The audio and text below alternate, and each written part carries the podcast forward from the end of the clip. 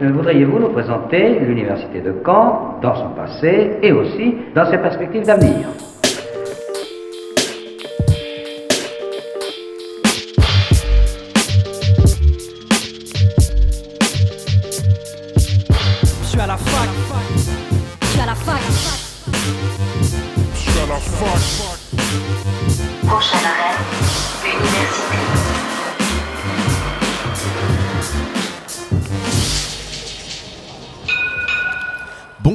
Soyez les bienvenus dans Fact News sur Radio Phoenix. Il est midi, c'est Imran et je suis heureux de vous retrouver pour votre rendez-vous d'actualité étudiante.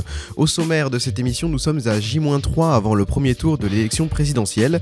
Jérôme Le Tournel, enseignant en histoire et en sciences politiques, sera avec moi en studio dans un instant afin de parler du rapport entre les jeunes et la politique. Et dans la seconde partie de l'émission, nous nous intéresserons au carnaval étudiant de Caen. C'est aujourd'hui. Nathan Courbet nous parlera de l'organisation de cet événement typiquement canet et définitivement convivial. Moderne des universités d'Europe. News commence dans un instant, mais juste avant le récap de la semaine.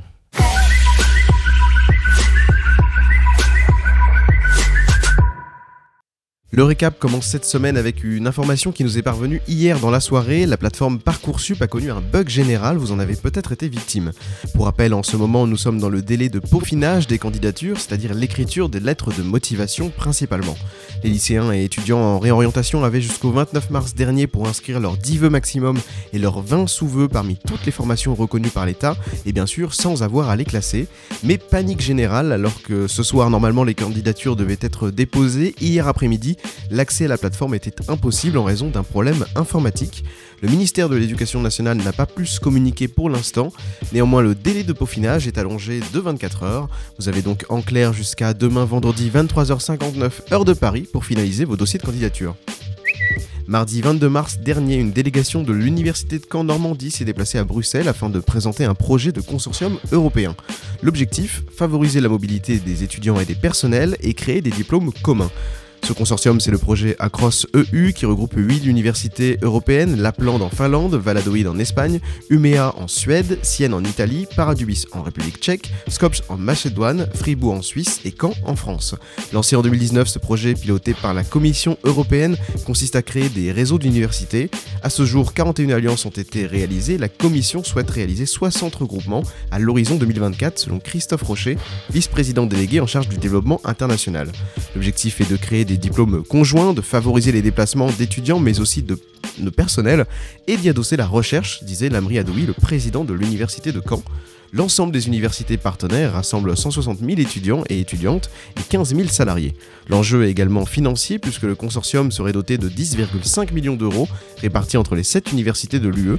C'est l'université de Caen qui est à l'initiative du projet et qui en assumerait la direction. La réponse de la commission devrait intervenir avant l'été pour que les premières actions soient mises en œuvre dès la fin d'année. En cas de refus, le dossier sera représenté au prochain appel d'offres. On remonte le temps à il y a deux semaines et on voyage à Rouen où se tenait la finale normande du concours Mathèse en 180 secondes. L'événement était organisé par Normandie Université et la délégation Normandie du CNRS en partenariat avec le Dôme. Au cours de ce concours, les doctorants devaient présenter leur sujet de recherche à un public novice en 3 minutes. L'objectif était d'être clair, convaincant et concis. Lors de la finale normande, Alexandre Levallois a remporté le premier prix du jury et le prix des lycéens, et Lucie Lerebourg le prix du public.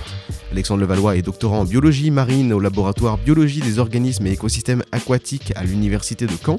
Il cherche à comprendre les effets potentiels de l'aluminium relargué par les plaques anti-corrosion sur des organismes comme les huîtres, les ormeaux et les algues. Lucie est quant à elle docteur en STAPS à l'université de Rouen. Elle étudie l'évolution et la prédiction des performances en course à pied. Elle s'intéresse aux outils qui peuvent permettre aux athlètes et entraîneurs d'optimiser leurs performances. Ils représenteront la Normandie lors de la demi-finale nationale qui se tiendra demain et après-demain à Paris. 16 lauréats participeront ensuite à la finale nationale le 31 mai à Lyon. Le premier prix du jury représentera la France lors de la finale internationale prévue à Montréal au Québec le 6 octobre 2022. Et j'ai une bonne nouvelle, euh, Alexandre, Lucie et Baptiste, le deuxième prix du jury, seront mes invités la semaine prochaine dans Fake News.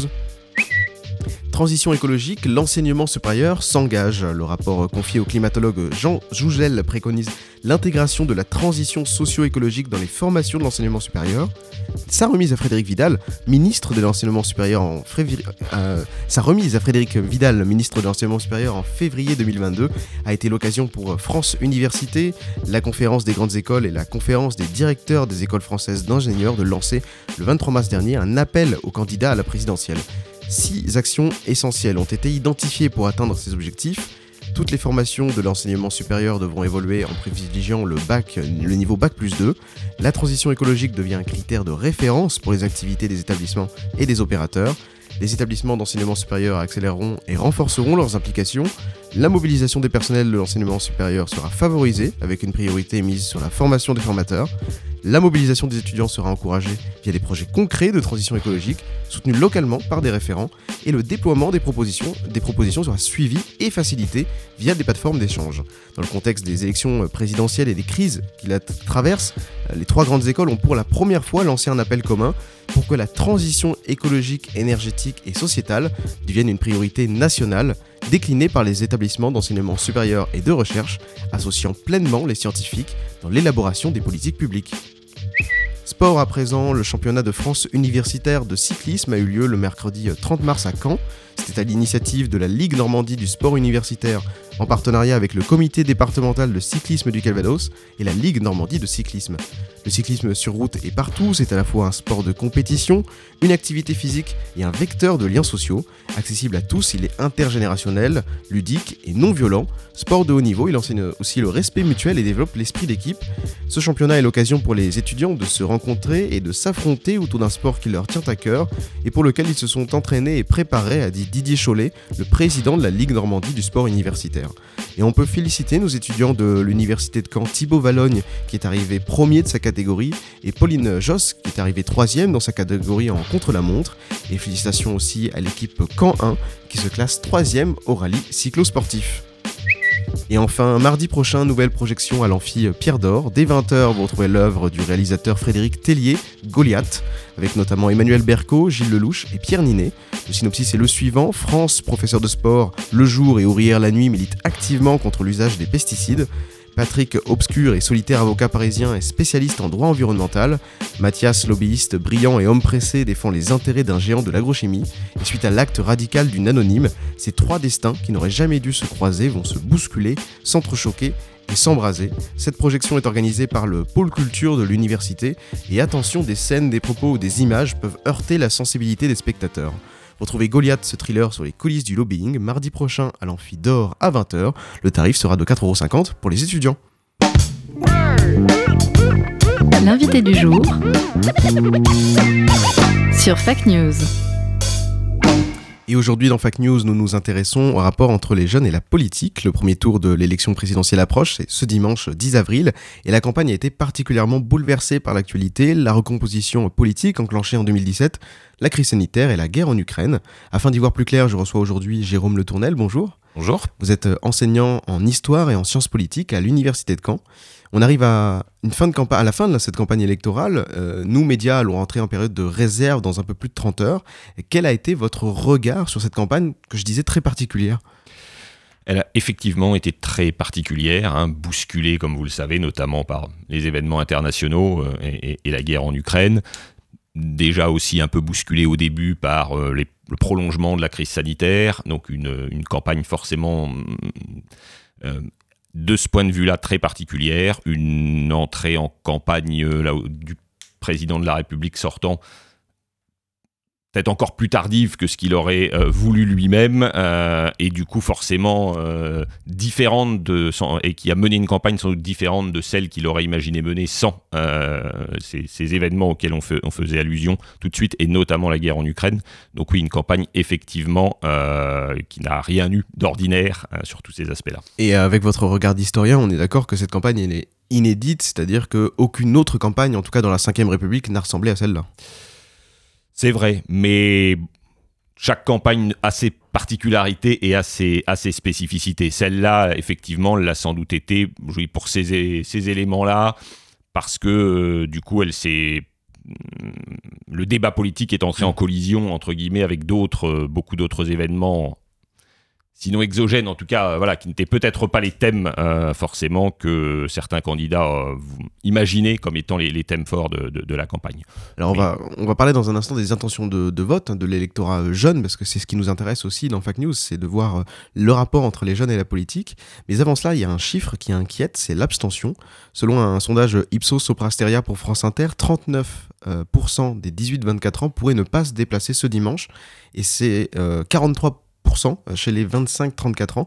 Euh, on est d'accord que ce serait un record pour une élection présidentielle. Alors effectivement, euh, c'est un des principaux enjeux hein, du premier tour. C'est une vraie question que celle de, l'abstention chez les jeunes et même plus largement, hein, puisque de toute façon, on nous annonce euh, une abstention qui serait considérable.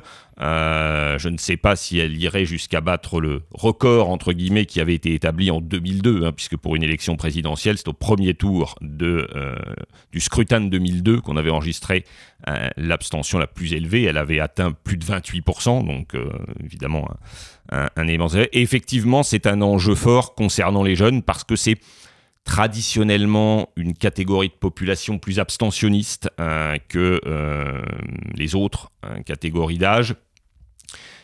Déjà, hein, en, 2017, on avait relevé un des comportements abstentionnistes plus importants hein, chez les jeunes, notamment euh, quand on regarde un peu, on, essaie de mesurer l'abstention systématique et ce qu'on appelle aussi l'abstention intermittente. Euh, l'abstention systématique, c'est quand vous ne votez à aucun scrutin. L'abstention intermittente, c'est quand vous n'allez par exemple voter qu'au présidentiel et pas aux législatives, ou bien à certains tours euh, de scrutin et pas aux autres. Et on avait déjà observé que les 18-24 ans euh, étaient enfin le, pourcentage dans cette catégorie d'abstentionnistes systématiques est plus élevé que dans le, reste. On est à autour de 14% de la population, on était autour de 20% d'abstentionnistes systématiques chez les jeunes de 18 à 24 ans. Et de même, les, les jeunes de, cette catégorie d'âge sont aussi euh, pratiquent le, vote intermittent de manière plus fréquente. Hein. donc, euh, de plus en plus, ils ont tendance à, ne plus voter que pour l'élection présidentielle. Euh, donc là, se posera même la question de savoir s'ils vont, ils vont y aller. Mais c'est un vrai enjeu. Et je vous j'attire juste attention aussi, toujours sur ce point-là, sur le fait que euh, dans les enquêtes d'opinion, on demande aussi aux gens est-ce que vous avez arrêté votre, euh, votre position? Est-ce que vous avez arrêté votre intention d'aller voter? Les chiffres sont encore assez bas, hein. on est autour de 70% dans la population. Chez les jeunes, ce chiffre-là est plus bas. Hein. Effectivement, euh, vous avez aujourd'hui 55-60% seulement des jeunes euh, qui nous disent je suis sûr d'aller voter. Donc effectivement, euh, il y, a un vrai enjeu euh, et un vrai risque entre guillemets de ce, point de vue-là. Vous parliez de l'élection présidentielle de 2002, on connaît les conséquences. Les gens ne se sont certainement pas déplacés parce qu'ils pensaient que Jospin était le gagnant assuré. Est-ce que cette faible participation pourrait influencer les résultats dans les urnes en 2022, dans notre élection qui arrive? Alors oui, ce n'est jamais neutre. Hein. D'abord, euh, le taux d'abstention lui-même, parce qu'après, l'abstention, euh, même si on... Alors, on observe, hein, c'est la tendance de fond, une montée de l'abstention depuis plusieurs décennies. Euh, derrière cette tendance générale, vous avez des différences. Hein. Selon la classe sociale, selon effectivement la catégorie d'âge, euh, l'abstention peut être plus ou moins élevée, mais elle aura évidemment euh, un effet. Hein, la mobilisation différenciée de tel ou tel électorat joue forcément. Et si on ne s'intéresse qu'aux jeunes proprement dit, de toute façon, euh, les 18-24 ans, c'est à peu près 11% du corps électoral. Euh, quand vous l'étendez au moins de 30 ans, vous êtes à 18% du corps électoral. Donc c'est évidemment euh, bah, une catégorie qui a une, influence forcément sur le, sur le résultat du vote parfois, euh, il y a certains, forcément, vous parliez de la mobilisation électorale. En 2002, en l'occurrence, c'est l'électorat d'extrême droite, l'électorat frontiste, qui s'était euh, largement mobilisé et qui avait porté Jean-Marie Le Pen au, second tour. Euh, là, on est dans un contexte peut-être un peu plus différent. Euh, parce qu'au régional, on avait observé une abstention qui était euh, extrêmement forte. Je crois que c'était d'ailleurs euh, le record absolu d'un scrutin pendant la, scrutin, je veux dire, pendant une élection pendant la Ve République. Et en l'occurrence, ça avait plutôt été, l'abstention avait plutôt été défavorable aux, extrêmes, en fait, l'extrême droite et les partis de gauche radicale. Est-ce qu'on peut imaginer que si l'abstention est puissante, ça ne bénéficie pas à certains candidats comme Marine Le Pen ou Jean-Luc Mélenchon Alors, il faudra regarder, euh, après dans le détail, évidemment, les, les électorats qui se déplaceront le moins. En 2002 déjà, puisque vous y faisiez référence, les jeunes au premier tour avaient été euh, massivement abstentionnistes, précisément. Et puis, ils avaient été massivement participationnistes au deuxième tour. Euh, à l'inverse, hein, puisque 2002 est quand même caractérisé par un très fort taux d'abstention au premier tour, et à l'inverse, euh, voilà, une- un retour aux urnes assez important au deuxième tour. Et, le, retour aux urnes avait été encore plus important chez les jeunes que dans les autres catégories hein, de, population en, en 2002. Euh, oui, bien sûr, ça peut pénaliser euh, plus ou moins fortement à ce- certains candidats. Vous avez plusieurs raisons hein, à l'abstention. Vous avez plusieurs facteurs qui la motivent. Vous avez des sur ce politique, ça l'abstention un peu sociologique. Donc, une abstention qui va être liée à un déficit d'intégration sociale des catégories plus fragiles, plus précaires, plus loin de la politique, qui euh, voilà, vont de ce fait-là bouder les urnes. Vous avez aussi euh, une autre abstention qui s'est développée au fil des dernières décennies, une abstention plus protestataire. Alors, euh, dans les travaux de sciences politiques, on parle parfois d'abstention dans le jeu et d'abstention hors jeu. L'abstention hors jeu étant l'abstention un peu de désintérêt de populations qui pas s'intéressent pas beaucoup à la politique, sont pas forcément proches d'un parti, etc. L'abstention dans le jeu émane à l'inverse d'électeurs qui sont intéressés à la politique, qui éventuellement sont proches d'un parti, mais qui ne se reconnaissent pas dans l'offre électorale euh, telle qu'elle fonctionne et qui, pour lesquels l'abstention est une forme de comportement politique de protestation. Euh, La faible participation aux scrutins électoraux signifie donc pas nécessairement un faible intérêt vis-à-vis de la politique. Non, elle ne signifie pas forcément un faible intérêt. Du fait de ce volant de, d'abstentionnistes, alors je dis qu'on dit dans le jeu, euh, ou protestataires, qui euh, peuvent ne plus aller voter par protestation, parce que, je vous le dis, l'offre politique ne leur convient pas, parce que, voilà, il y a, mais qui vont, à l'inverse, investir d'autres euh, formes d'action politique, d'autres champs d'action politique, qui vont participer aux manifestations, qui peuvent participer à des mouvements sociaux, euh, qui vont s'investir euh, voilà, dans d'autres euh, groupes d'action que les, que les partis politiques. Voilà, le, le, tout comportement finalement humain et politique, tout dépend de, de- de- du sens que vous lui donnez et de l'interprétation que, que, les autres lui donnent. Donc du coup, non, effectivement, pas, ce n'est pas que le signe d'un désintérêt de la politique. Alors le mode de vote est aussi euh, beaucoup euh, critiqué. Euh, il ne serait plus adapté à notre époque. Cela dit, la remise en cause du système électoral, elle s'arrête ici parce que par exemple les candidatures révolutionnaires trotskistes, tr- trotskistes n'intéressent pas du tout, hein, par exemple, dans cette élection. Ils sont, euh, ces deux candidatures-là ont bénéficié effectivement de sondages, euh, de, de- de sondages très faibles. Euh, non, effectivement, le, le- le- la, la remise en cause du vote, elle se lie davantage, je vous dis, dans l'abstention et dans le fait éventuellement de s'investir dans d'autres formes d'action, mais qui peuvent rester hein, dans le champ de la de l'action politique classique. Euh, voilà, vous allez participer à une manifestation, vous allez euh, voilà euh, signer des pétitions, vous allez euh, participer à des mouvements de grève divers et variés, voilà, sans forcément aller dans dans- dans- dans d'autres champs d'action tels que ceux que vous, évoquez.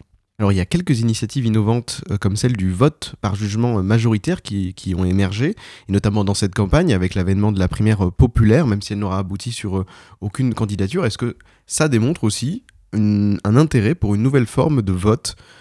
On le disait, il y a une défiance, il y a du coup une solution qui se crée naturellement. Ça démontre en tout cas une recherche effectivement euh, de nouvelles façons euh, de, de, conférer des légitimités aux candidats, de désigner des candidats, de vouloir euh, choisir. On avait les partis politiques avaient pensé trouver la bonne façon en introduisant les primaires, les, les vraies, hein, celles entre guillemets, celles-là, les primaires ouvertes, comme on dit, qui avait été une grande innovation en 2011, hein, avec le, la primaire de la gauche à l'époque, qui avait été reprise ensuite en, en 2016 euh, par la droite et puis euh, maintenue aussi. Depuis 2017, ces primaires sont très largement remises en cause, euh, bah, notamment du fait que en 2017, les deux candidats désignés par les primaires n'avaient pas euh, pu se qualifier pour le, pour le second tour.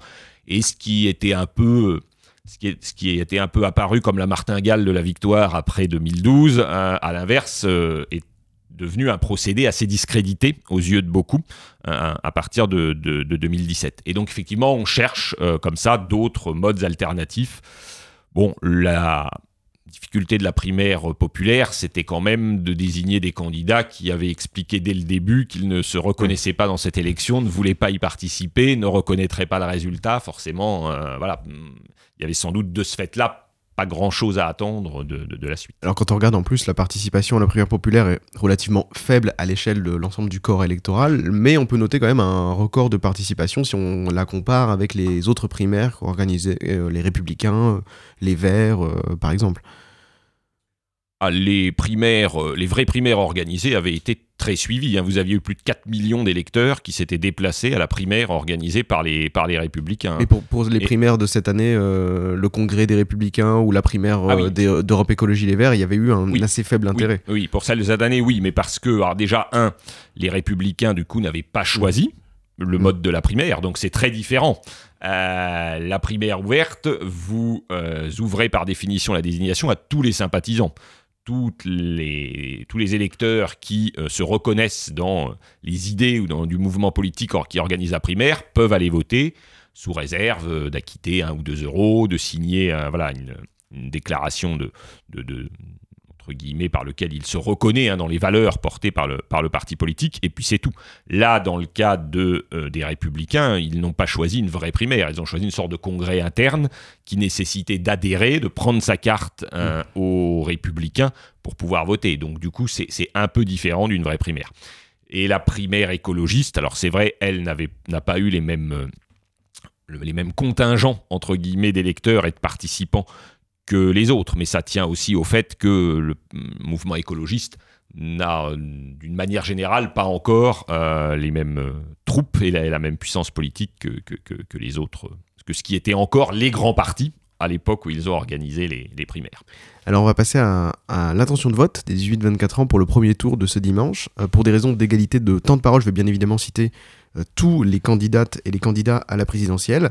Alors c'est un sondage Elab, l'Express pour BFM TV, qui est paru mardi dernier. Et en tête des intentions de vote euh, chez les 18-24 ans, on retrouve Emmanuel Macron à 27% et Jean-Luc Mélenchon, qui le suit de très près à 26% des intentions de vote. On retrouve ensuite Marine Le Pen à 19%, Éric Zemmour à 9%, Yannick Jadot à 8%, Valérie Pécresse à 5%, Jean Lassalle 3%, Anne Hidalgo 2%, Philippe Poutou 1%, et enfin Nathalie Arthaud, Nicolas Dupont-Aignan et Fabien Roussel sont tous les trois en dessous des 1% dans les intentions de vote des 18-24 ans. Euh, quels enseignements on peut tirer de ce euh, sondage? Est-ce qu'il diffère des intentions de vote des autres générations? Là, on voit que si si l'élection se jouait seulement sur les 18-24 ans, le second tour serait probablement différent que celui qui est prédit par les sondages euh, sur une population plus globale. Alors, est-ce qu'il diffère des autres tranches d'âge? Oui. Euh, clairement, les intentions de vote ne sont pas les mêmes.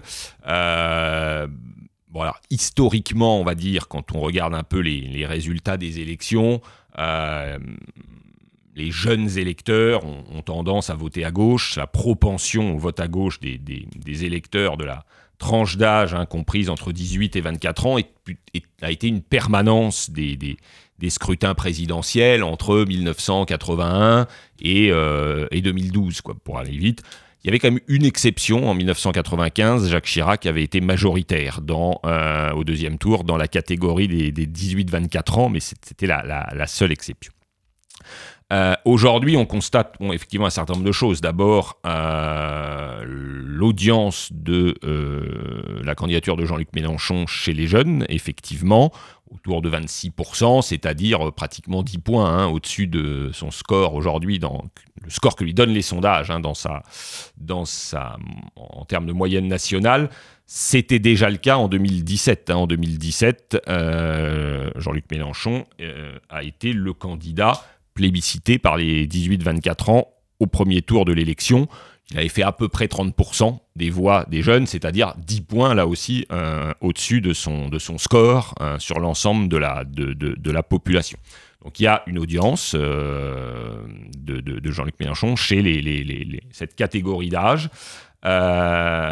Autre candidat, effectivement, qui recueille davantage de, suffrages chez les jeunes que dans le reste de la population, c'est Yannick Jadot. Dans certains sondages, il est autour de 10% quand même chez les 18-24 ans. Donc euh, pratiquement le double hein, aujourd'hui de, de, sa moyenne nationale. Encore une fois, telle qu'elle est restituée par les sondages. On verra dimanche euh, ce qu'il en est. Donc il y a ces candidats, clairement, qui bénéficient euh, de, bons scores chez les jeunes qu'ils euh, peuvent moins retrouver ensuite, euh, dans des, et notamment dans les catégories les plus âgées. Hein. Euh, Jean-Luc Mélenchon fait de moins bons scores quand on commence à arriver au-dessus de 50 et au-dessus de, de, de 60 ans.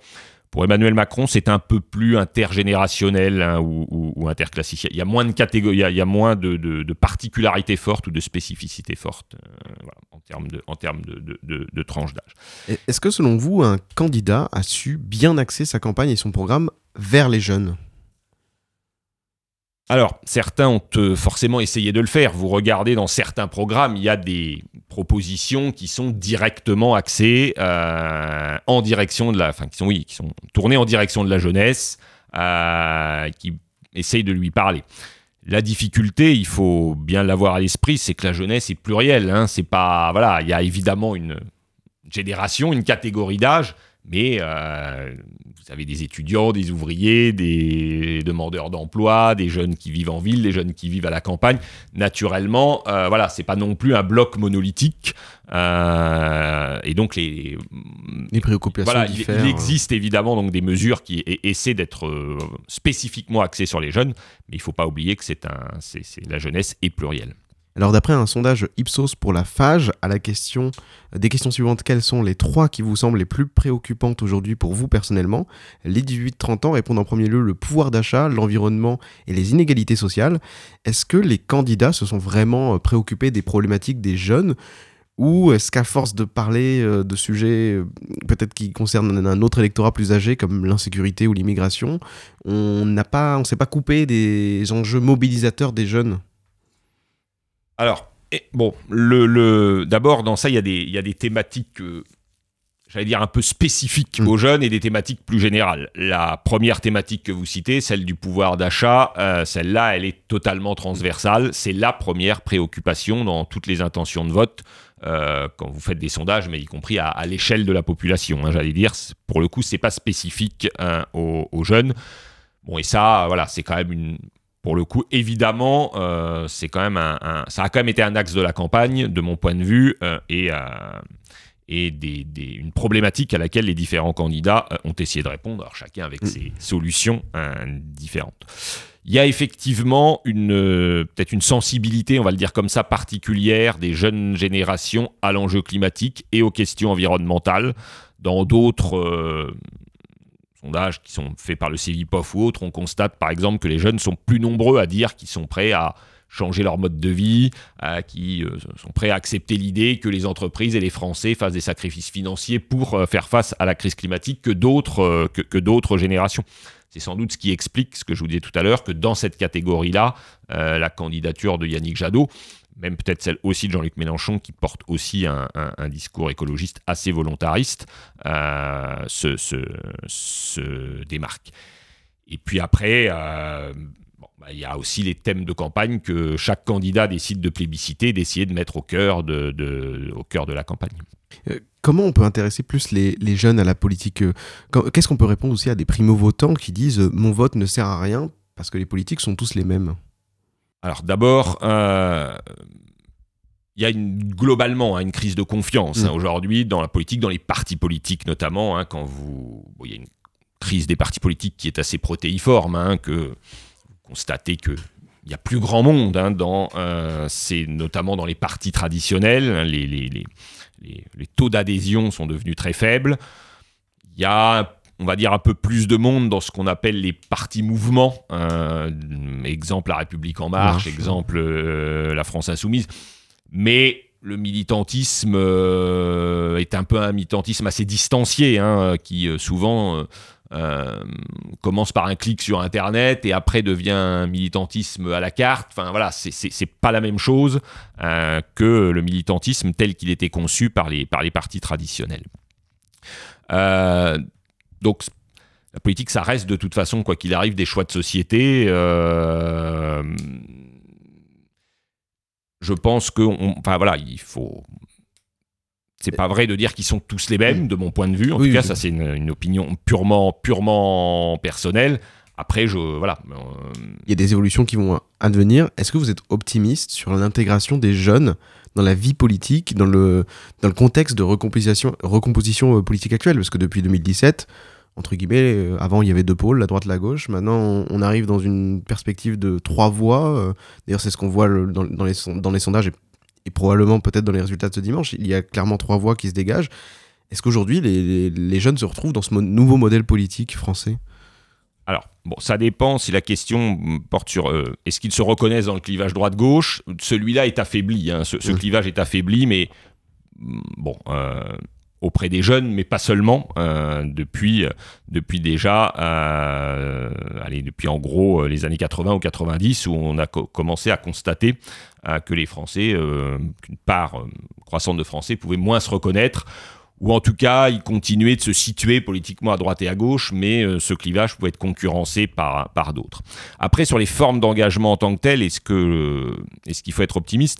Tout dépend ce qu'on met derrière euh, l'engagement politique la crise des partis politiques est profonde. Aujourd'hui, on ne voit pas un mouvement des jeunes euh, voilà, qui viendrait euh, euh, renforcer ces partis-là, s'engager dans les partis politiques.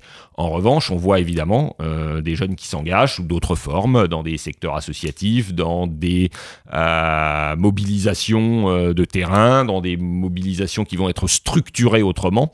Et donc, de ce point de vue-là, oui, il y a toujours évidemment un intérêt pour la chose politique. Euh, euh, et, des engagements que l'on peut constater. Mais euh, moins évidemment beaucoup moins qu'avant. ces engagements passent beaucoup moins qu'avant par le prisme des partis politiques. Eh bien, merci beaucoup, Jérôme Le Tournel, d'être venu nous aider à y voir plus clair à trois jours du premier tour de la présidentielle. évidemment, on suivra dans Fact News les résultats la semaine prochaine et on essaiera de voir aussi vers quel euh, candidat euh, le vote des 18-24 ans euh, ce sera dirigé. Je vous souhaite une excellente journée. Dans un instant dans Fact News, comme vous le savez aujourd'hui c'est le carnaval de Caen. Nathan Courbet, le président de l'association du carnaval, revient dans un instant sur la préparation de cet événement. Mais avant cela, on va écouter Franck Moody. Voici Massepile sur Radio Phoenix.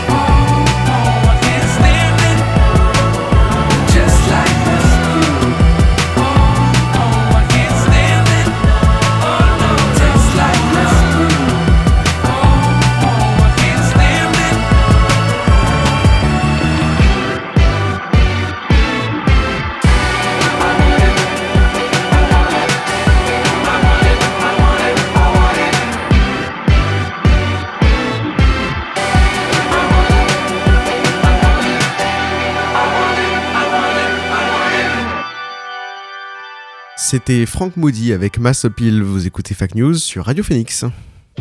Et je tiens à dire que cette conviction de la jeunesse ne peut être aujourd'hui renforcée. Et avant de recevoir euh, Nathan Courbet, président de l'association du carnaval, je vous propose de, de, replonger dans les archives du carnaval étudiant de Caen de ces huit dernières années. On commence avec un reportage de France 3 à Normandie de Cécile Claveau et Cyril Duponchel. À l'époque, le point de départ du carnaval, c'était le campus 1 de l'université. Vu d'en haut, une marée humaine. Vu d'en bas, des milliers de jeunes carnavaliers prêts à faire la fête. C'est super le carnaval, ouais Tous sont déguisés de la tête aux pieds avec beaucoup d'imagination et certains n'ont pas hésité à créer eux-mêmes leurs costumes. En quoi je suis déguisée Ça se voit pas C'est marqué sur mon front Je suis déguisée en pâte, je suis une grosse farfalle Je suis déguisée en... Je suis déguisée en Ken, de Ken et Barbie bah, il est fun, non? Ah, Tout le monde me dit qu'il est beau. Parmi les participants, bien sûr, beaucoup d'étudiants de Caen, mais aussi des jeunes venus d'autres régions. Ce carnaval attire de partout. C'est comme un festival gratuit. En fait. Partout, t'as rencontré des gens qui viennent d'où, par exemple? Euh, De Rennes, de Rouen, d'Angers, de Paris. Il y a beaucoup de gens qui viennent de partout. C'est le plus grand carnaval du monde. Enfin, du monde. De la France, en tout cas. C'est le plus grand carnaval de France. Est tous là pour faire la fête, il n'y a pas d'embrouille, c'est la fête à fond ici. Ce soir, la fête continue dans les bars. Les organisateurs espèrent dans la joie et la bonne humeur.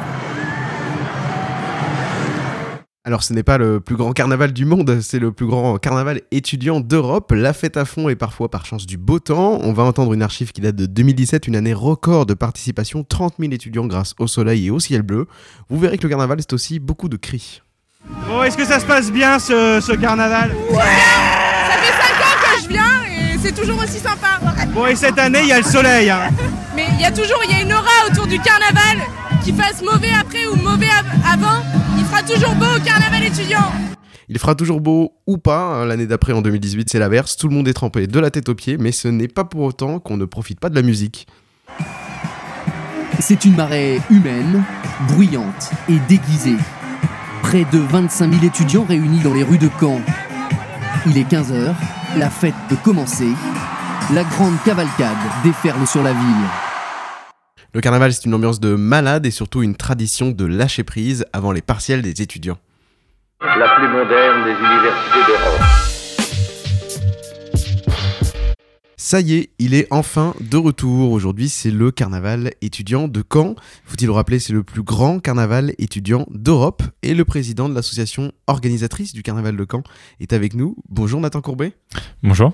Alors on va commencer avec une série de chiffres pour comprendre cet événement. Le carnaval étudiant, c'est 128 ans d'existence et 23 éditions un record de 30 000 carnavaliers en 2015 et en 2017, mais aussi 360 policiers nationaux et gendarmes mobilisés, 300 pompiers, secouristes et médecins, et deux années passées où malheureusement, à cause de la crise sanitaire, il n'y a pas eu de carnaval. Quel est ton sentiment à quelques heures du carnaval? En fait, on n'y croyait quasiment plus, surtout à cause du Covid. Donc là, vraiment, le, retrouver, c'est super. On est vraiment on est soulagé et je pense que beaucoup de monde euh, aussi.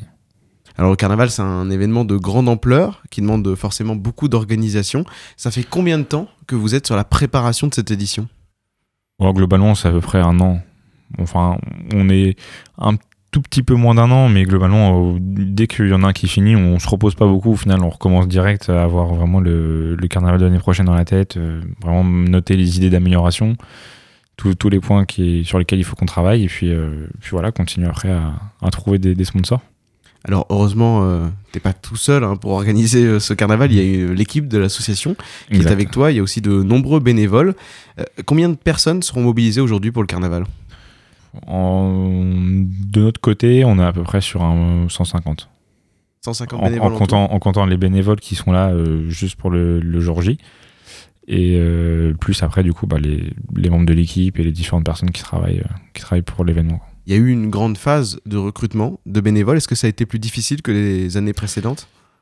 Ça a même été plus facile, pour être honnête. Donc on est, très content là-dessus, parce que souvent c'est un peu un sujet compliqué. Euh, heureusement, on a, Charlie, notre, notre responsable bénévole, qui, fait un super taf. Donc euh, il arrive toujours à nous, trouver, euh, des bénévoles. Et là, cette année, il a fait un super boulot. On a plus de, plus de 120, 140 personnes, donc donc c'est top. Est-ce que tu dirais que l'organisation s'est globalement euh, bien passée? Parce qu'il y a eu des incertitudes, des inquiétudes, tu disais. Euh, vous n'étiez pas sûr que cette 23e édition se fasse? Oui, bah on n'était surtout pas sûr à cause du Covid. hein. Principalement, c'était vraiment le, point, le point clé où nous, on ne savait pas de façon ce que ça allait donner. Enfin, globalement, de façon, personne ne le savait. Mais du coup, nous, il fallait quand même qu'on finisse par travailler. Parce qu'à un moment donné, euh, on peut pas, même si on a la réponse deux mois avant en disant OK, ça aura lieu, bah, deux mois, c'est quand même beaucoup trop, trop tôt. Donc, euh, donc nous, à un moment donné, euh, on s'est dit, bah, bah, on s'en fout et on bosse et puis on verra après. Il y a aussi une inquiétude sur le budget. euh, parce que forcément, euh, un carnaval d'une grande ampleur, d'une ampleur aussi importante, ça demande un budget important. Et il y a de nombreux sponsors qui n'étaient plus à vos côtés. Donc vous avez fait un appel aux dons. Exact. On, a, on, on le fait quand même chaque année. Ça marche globalement jamais, malheureusement, mais euh, voilà, nous, ce qu'on demande, c'est un peu avoir euh, l'optique de se dire voilà, le carnaval, c'est quand même beaucoup, beaucoup de travail pour, euh, pour nous, tous. C'est un super événement. Il y a quand même beaucoup, beaucoup de monde. Et si vraiment il y avait les personnes qui mettaient juste un euro, c'est pas, rien du tout et ça permettrait de. C'est déjà beaucoup. Donc là. Là, on est à 500 euros sur la cagnotte qu'on a lancée cette année. On remercie beaucoup, beaucoup les gens qui ont mis. C'est vraiment super. Il y en a qui ont mis beaucoup. Enfin, c'est beaucoup trop. Mais c'est pas assez globalement. on, est, on est un peu déçu quand même de, de, de cette cagnotte. On peut toujours donner? Euh, bien sûr, elle restera en ligne euh, tout le temps et je pense qu'on va la laisser toute l'année. C'est sur le site Hello Asso, euh, en fait, et, euh, mais les liens sont sur notre page Facebook et dans notre bio Insta. Alors il y a aussi des sponsors qui sont restés à, vos côtés et vous avez réussi à constituer un, un budget pour ce carnaval. C'est combien environ un budget pour faire le carnaval de Caen? C'est assez compliqué parce que nous, on fonctionne en fait, euh, on fonctionne un peu par trois euh, dans, dans, dans l'asso. On a la mairie, la préfecture et, euh, l'asso elle-même, enfin le bureau euh, d'étudiants. Donc chacun a un peu ses postes. Moi, l'objectif que j'avais en arrivant, c'était d'arriver à un autofinancement de, l'événement. Parce que le carnaval, on a carrément la, possibilité. hein, ça, c'est, indéniable, mais il y a beaucoup de choses qui rentrent en jeu. Donc, ce qui fait que le budget varie un peu quand même, mais euh, pour l'instant, on est à environ 30-50 000 euros de budget. Euh, à notre charge pour l'instant, mais l'idée est d'arriver en fait à euh, prendre en charge encore plus de choses, mais euh, pour ça il faut plus d'argent évidemment, et c'est un peu le, la partie complexe en tout cas euh, de cet événement. Et parmi euh, évidemment le budget, il y a une somme qui est dédiée à la sécurisation de cet événement et Oh, c'est ce qui vous a un peu inquiété. C'est quasiment tout le budget. hein. Le, nous, le fonctionnement global, c'est vraiment quelque chose d'assez. euh, Enfin. On essaye un peu de mettre en place des choses. Là, on a acheté des gobelets EcoCup qu'on va essayer de mettre en place. euh, de mettre en place. On va voir comment ça va, ça va fonctionner euh, cette année. Donc. On espère pouvoir continuer à ce genre de choses en fait. Vraiment plus avoir un côté commercial qui, qui peut, façon qui, qui va, qui va faire que aider l'association. Mais c'est vrai que c'est un peu, un peu compliqué on rentre quand même dans des, vite dans des sommes qui sont, euh, qui sont énormes parce que de la sécurité c'est hyper important. Puis c'est voilà, quand même c'est 30 000 personnes et 30 000 personnes ça, c'est pas rien sécurisé. Donc on a beaucoup beaucoup de sécurité, de sécurité privée. On a des, euh, on a du coup aussi tous les secouristes. On a le matériel des secouristes. On a, euh, on a plein de choses. Quoi. On a des caméras qui sont rajoutées en plus sur le parcours. On a, voilà, on a beaucoup beaucoup de choses à- en termes de sécurité en tout cas. C'est ça le carnaval de Caen, c'est un événement de convivialité et de partage, mais la prévention est aussi euh, importante parce qu'il y a des excès. Et est-ce que tu peux peut-être nous rappeler les règles qu'il faudra respecter euh, pendant le carnaval? Ouais, bah après, les excès, de toute façon, il y en a, il y en a partout. hein. C'est juste que là, il y a plus de personnes, donc forcément, il y en a plus. Les règles de base, en tout cas, nous, c'est vraiment de, de ce qu'on voit. Et puis après, ça reste euh, aussi de la logique et de la bienséance. C'est vraiment, évidemment, mm, boire normalement. hein. Ça sert à rien de se, démonter pour se démonter. Faut, on est, faut, faut juste, euh, voilà, c'est juste s'amuser. Et euh, évidemment, éviter quand même la drogue, parce que c'est quand même, euh, on a quand même eu deux, trois choses qui sont quand même pas top top. Donc, donc si on peut éviter. si on peut éviter de se finir à l'hôpital, c'est quand même c'est quand même une bonne chose. Il ne faut pas croire que ça arrive qu'aux autres d'ailleurs. Et c'est surtout le point un peu clé vraiment, c'est vraiment rester en groupe. Ça, euh, enfin même moi, ça m'est arrivé. hein, j'ai même dans l'orga, j'ai souvent des potes qui me suivent, etc. Et et enfin ça, ça se perd. euh, c'est encore plus facile de perdre un pote qu'un téléphone dans, dans le carnaval. hein. Donc c'est assez compliqué. Donc c'est vraiment là-dessus où nous on essaie d'appeler, c'est que Moi, j'en ai déjà eu des potes qui étaient complètement bourrés, ils n'arrivent même plus à écrire sur leur téléphone. Donc, c'est à un moment donné, ces, gens-là, il faut que pour éviter qu'il arrive quelque chose ou qu'ils se retrouvent. Enfin, moi, j'ai un pote, on l'a cherché pendant 5 heures une fois euh, parce que. Parce qu'il n'y avait plus de batterie en plus, enfin, tout un truc. Donc c'est vrai que si arriver à garder un peu les gens ensemble, c'est quand même euh, déjà, ça évite beaucoup, beaucoup de problèmes. Donc de manière générale, il faut rester en groupe, Voilà. toujours garder On un œil sur ses amis. Évidemment aussi ne pas emmener d'objets de valeur. Ouais, ça me paraît tellement logique que assez Voilà. dur de- et, de et le puis dire. aussi, vous, vous avez aussi euh, parlé de garder ses papiers d'identité, euh, Ouais. une carte vitale toujours sur nous, c'est très important. Bah, sur un film hôpital, ouais, ça peut être très utile. Et certains déguisements sont interdits. Alors ça c'est un point clé euh. La police en tout cas rigole pas du tout avec euh, tout ce qui ressemble à tout ce qui est policier, tout ce qui fait vraiment l'ordre du service public, donc médecins, pompiers, tout ça, c'est vraiment le genre de choses euh, qu'on évite. Tout ce qui est armes factices, c'est pareil. La, préfecture elle rigole pas du tout avec ça et c'est ce serait bête en tout cas de finir finir au poste pour pour juste une histoire de déguisement à 18h alors que c'est que le début quoi. Et est-ce que vous pouvez prévoir à peu près avec euh, le reste de l'association combien de personnes euh, viendront euh, pendant le carnaval ou c'est impossible de, prévoir? C'est dur à prévoir, mais de toute façon, ça, c'est quelque chose d'à peu près. on est sur la même lignée que chaque année. Quoi. Alors, est-ce qu'on aura 30 000 On l'espère. Vu la météo, je suis pas certain. Il y a une petite Alors, inquiétude sur la météo, de la pluie qui est attendue cet après-midi. Ouais, donc bon, on verra, mais euh, là, le ciel, il est quand même pas foufou, donc malheureusement, mais on voit, c'est vrai qu'en 2017, quand euh, il y avait 30 000, il faisait très beau. Donc, est-ce que ça, ça joue ou pas? On verra. Alors on va revenir aussi au programme de ce carnaval. Euh, quel est le parcours du défilé cette année? Alors, on démarre donc Esplanade de la Paix, euh, retour aux sources un peu. On peut aussi dire que le phénix renaît de ses cendres, hein, ça dépend de, ça dépend de nous, mais c'est vrai qu'on est très content de recommencer là. Déjà, ça rallonge le parcours, donc ça c'est cool. Et puis voilà, l'université, c'est, enfin, la base, quoi. C'est carnaval des étudiants, donc c'est vrai que c'est logique que ça parte de là. Donc, euh, donc voilà, donc on est très content. Et puis après, c'est le même parcours que les autres années. hein. Donc on descend et on finit au parc Expo. Oui, vous, vous travaillez avec euh, la ville de Caen. Tout à fait. Mais euh, le carnaval étudiant, c'est tout de même euh, à destination des étudiants. Et ces dernières années, vous ne partiez plus de, de l'esplanade de la paix. Ouais, parce qu'il y avait le travaux tram. Donc, vu qu'on passe devant sur les rails du tram, bah, c'était compliqué. Donc, c'était, c'était la cause du, du déménagement, si je peux dire, du lieu de, de départ. À quelle heure est le point de rendez-vous? Donc, rassemblement à 14h et départ du premier char à 15. Et justement, donc, euh, tu as parlé des chars. Euh, Est-ce Mm. que tu peux nous annoncer quels assauts ont inscrit des, des Ouais. chars? Mais alors, on a euh, l'AFTEC qui est là, on a le 2SE, euh, le M Normandie, euh, le SITC, euh, A6 et NIX, donc c'est les trois qui font un char, le GC de Saint-Lô, et on a également le, le char de coiffeur chez Max. Et au bout de ce défilé, on retrouve au Parc Expo un concert énergie extravagance avec des DJ sets. Ouais. Et tous les étudiants sont invités à y participer. Oui, c'est la suite logique des choses, c'est que le, de toute façon les chars ar- arrivent dans le parc Expo, donc euh, logiquement on y rentre, on y reste. Alors le carnaval de Caen, je le disais, est tiré d'une vieille tradition qui date euh, depuis euh, 1894. Est-ce que tu peux nous rappeler l'histoire du carnaval? C'est une histoire assez euh, mouvementée quand même. Ça, c'est, c'est, arrivé, c'est reparti, c'est revenu. Euh, je sais qu'il y a une fois, c'était marrant parce qu'ils ont, en fait, ça avait été arrêté. euh, alors je sais plus en quelle année, parce qu'il y a quand même, euh, il y a pas mal de points.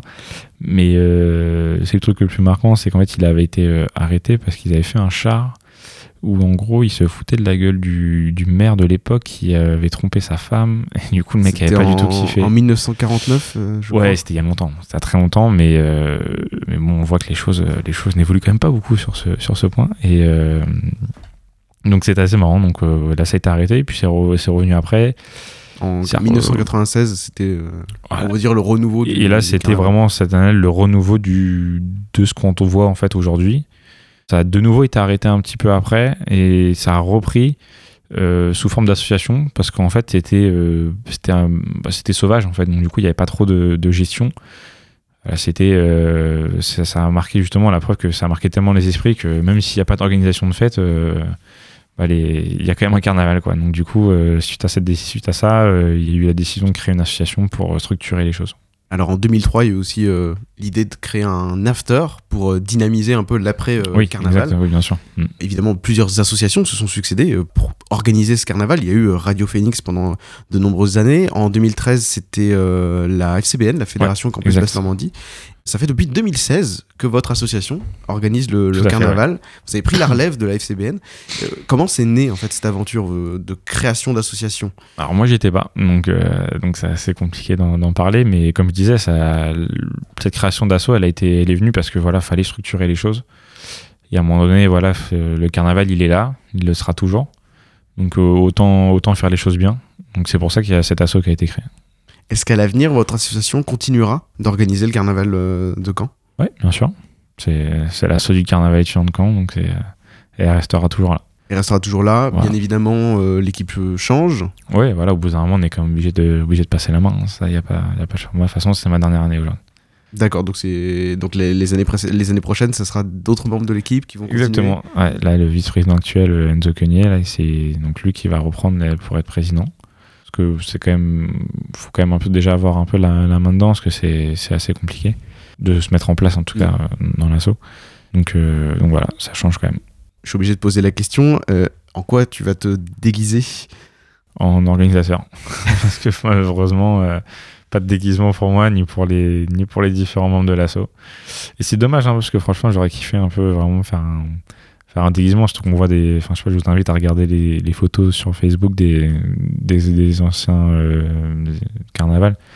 Il y a des déguisements de, il y a des déguisements de fous. hein. Il y en a, ils ont de l'or dans les mains, ils font, ils font des trucs incroyables. Qu'inspirez-vous? Donc évidemment, on, on va se déguiser, on va s'amuser, on va faire attention aussi. Euh, merci Nathan d'avoir accepté l'invitation de Radio. Phoenix. Est-ce que tu peux nous rappeler aussi les réseaux sociaux de votre asso pour suivre toute l'actualité Ouais, du carnaval pas. Non, alors c'est euh, Carnaval Tuant de Caen, euh, simplement hein, sur Facebook. Faites attention, il y en a plusieurs, hein, c'est bien celle euh, où il y a le plus d'abonnés. Euh, Insta pareil, hein, Carnaval étudiant de Caen. Euh, on a aussi Twitter, mais on y va un peu moins parce que c'est, on a remarqué moins d'activité. On a quand même le site aussi également, mais euh, voilà. Eh ben, merci beaucoup d'avoir accepté l'invitation de Radio Phoenix et puis Bah, merci euh, à toi. très bon carnaval. Merci.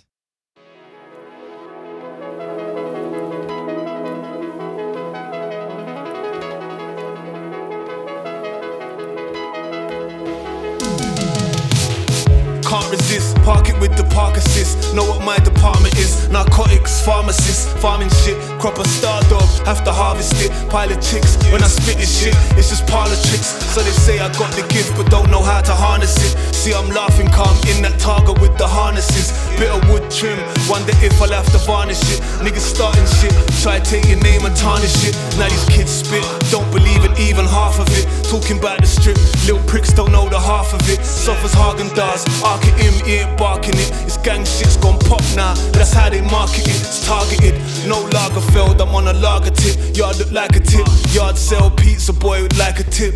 Told him to invest in SIS, it's took a dip. But don't snitch, it's insider trading, you'll get me nicked. Architect, they copy, I don't miss a trick. Narcissist, like the track up, yeah, I'm an arsonist. Arseholes, middle class, moaning about how hard it is. Never seen the trap, they don't know how rough the carpet is. Too much arms house, niggas armed, you need an armistice. Body armor like the army now, cause no one uses fists. Used to lump you up, cocoa on your head look like a cyst. You know what this is.